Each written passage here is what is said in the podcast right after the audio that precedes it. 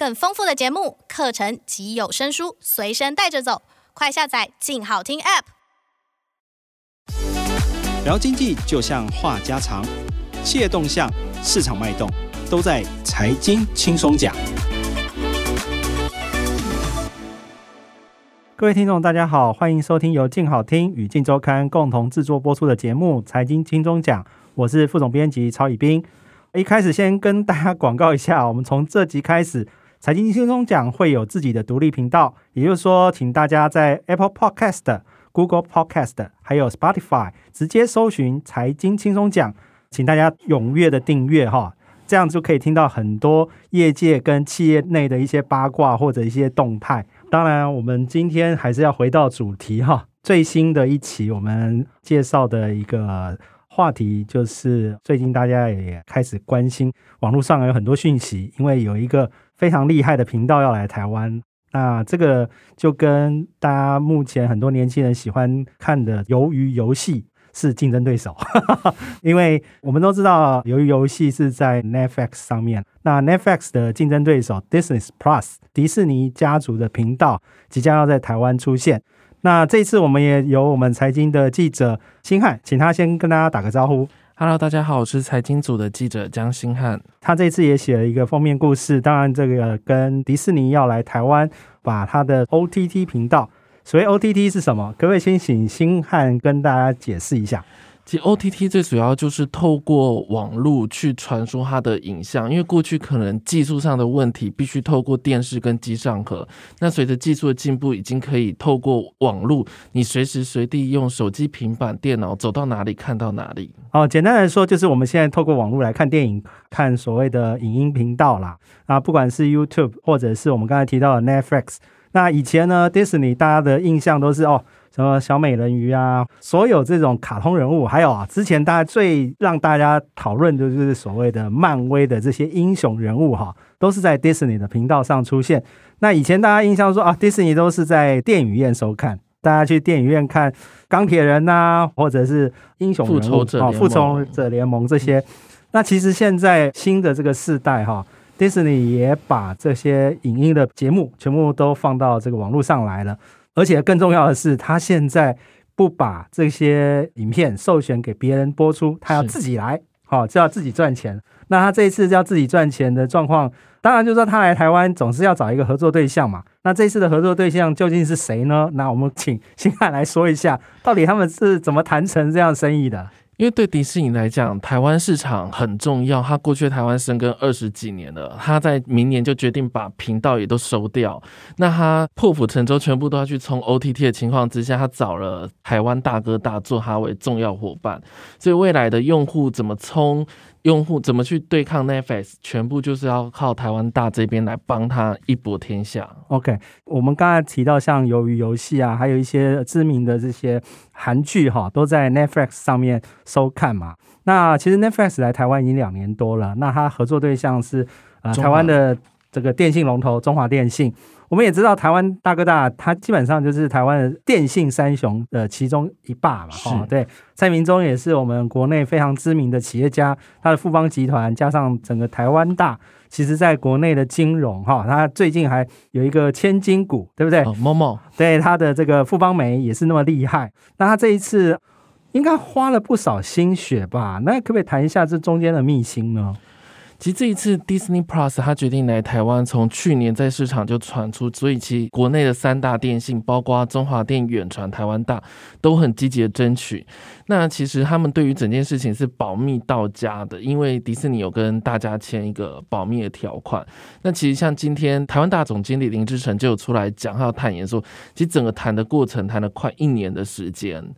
那他们到底中间怎么谈？现在目前大家口风很紧。台湾大呢，接下来会确定的是，他会动员台湾大集团所有资源去把他的饼做大。当然，短期大家可以预期，迪士尼的在台湾的初期用户成长一定很惊人啊，因为从零开始，那那个成长幅度肯定很大。接下来到底要怎么实际的把这个用户成长做到一个长尾效应，可能还要后续台湾大在十一月十二日的时候才会正式的去对外宣布。OK，那其实它第一波就已经有一些比较惊人的一些促销的活动啊，它可以先跟大家解释一下。我相信很多年轻朋友很想知道，到底要比 Netflix 便宜多少？其实它这次的价格呢，它跟 Netflix 是一样，就是它的最低价格两百其实是一模一样的。那当然，如果你愿意一次就付一年的费用，年费呢，它算二七九零，大概就是买十个月送两个月的概念。那更重要的是，其实是它可以同时开放四台装置一起来观赏。台湾大家就有讲，光是这件事情，他们就非常有信心，可以让 Disney Plus 第一时间就把用户做大，因为背后蕴含着很多的丰富的 IP，像刚刚有提到像迪士尼啦、世纪大战，还有国家地理频道 Star 等等这些，他觉得一次用四台装置同时看的情况下，大家接受度会更高。前几天也是看到网络上哈有人在揪团哈，他这一次的两百七十块每个月月付。可以揪团，最多一次揪七个人，七个共同一个账号，等于说一个月只要付三十几块钱，三十三块，三十三块钱，其实对年轻人是非常具有吸引力啊！你几个同学哈，大家合资一下。就可以看看不完的 Disney 的一些动画或者是一些影片哈。是，那这些当然是 Disney 刚开始啊，想要对战这个网飞嘛哈。那这个 Netflix 也就是目前中华电信把它力捧起来啦。对，那其实为什么哈？大家就会好奇啊。为什么蔡明忠要这么积极的去争取 Disney Plus 到台湾来？这个中间是不是有一些原因或典故？这其中当然就是说，在 Netflix 进来台湾的时候，那时候其实蔡明忠他就很积极在抢他的合作权了。可是呢，当初怎么匆匆啊，没有想到是中华电信他一口就拿下来，而且因为当时台湾大在整个电信界里面的地位呢。可以称得上几乎都快到一哥的地步，可是那时候中华电信采取了两招，一个是先用四九九来对付他，然后另一招又拿下 Netflix。其实对蔡明忠而言，他的不管是五 G 的用户数或系统台的用户数都大量的流失，所以他这次去跟 Disney Plus 来合作，其实有一点复仇的意味在。嗯，OK，其实这一段我也有一些参与啦。在呃两年多前，那个时候，因为那时候台湾还没有五 G，还是在四 G 哈。那四 G 的这个战况其实是蛮激烈的，因为大家都在抢用户数。那时候，呃，我记得台湾大跟这个中华电信最接近的时候，已经四 G 用户大概差不到一百万用户吧。是那时候其实是蛮紧张，对当时的中华电信的董事长郑优来说，他是觉得蛮紧张的，因为。对手一直杀价，都杀到六九九了。好，我记得那时候从一三九九杀到六九九，已经非常接近了。那没想到这个郑优郑董事长哈，那时候前董事长还在的时候，他就一狠心，直接杀了四九九。这一招哈，让这个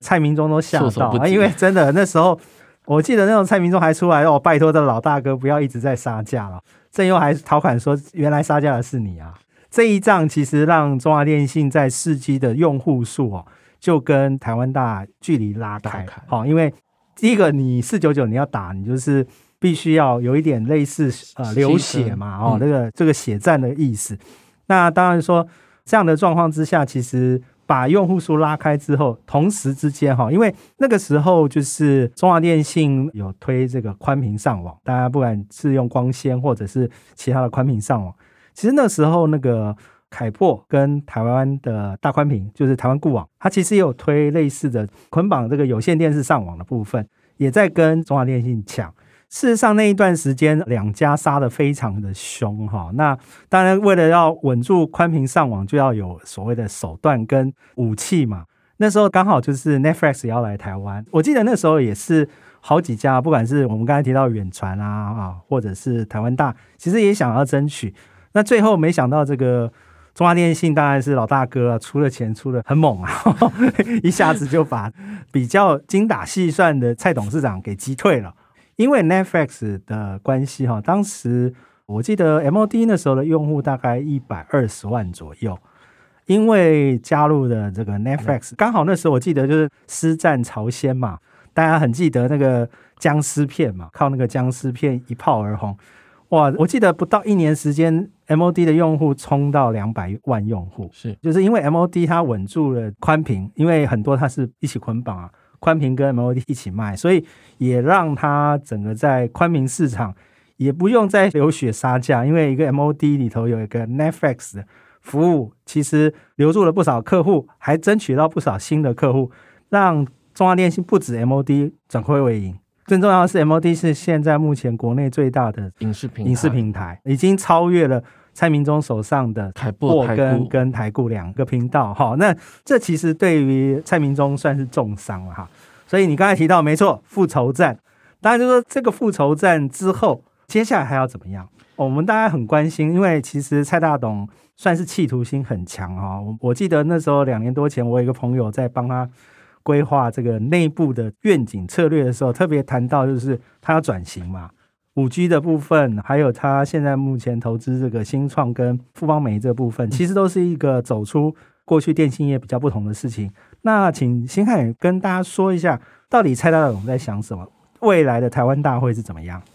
其实他就是现在会去争取 Disney Plus，他就是要用中华电信的成功的方式去反将一军。那更重要的是，其实蔡大董他在内容这一块的布局，在台湾算是走得非常前面。台湾大内部员工表示啦，就是说他看到 Netflix 的成功，还有中华电信的一个营运状况，他觉得未来不能只有强调只有内容这一块，通路这件事情也变得非常重要。所以他希望台湾大整个集团呢是要做一个内容。跟通路为王的一个未来影视的王国的一个布局，所以像这一次呢，迪士尼也宣布说，接下来会在台湾有一些新的台剧，像陈柏霖啊主演《正义的算法》，或是桂纶镁要去主演《台北美女图鉴》。那台湾大这边有强调是，他们现在短期会以服务为主，去帮他扩大他的用户。可是未来呢，他过去投资呃买 video 去大量的去制作台剧的模式，有可能有机会会去移转到迪士尼那边，跟他一起来合作，把整个台剧的饼去扩大。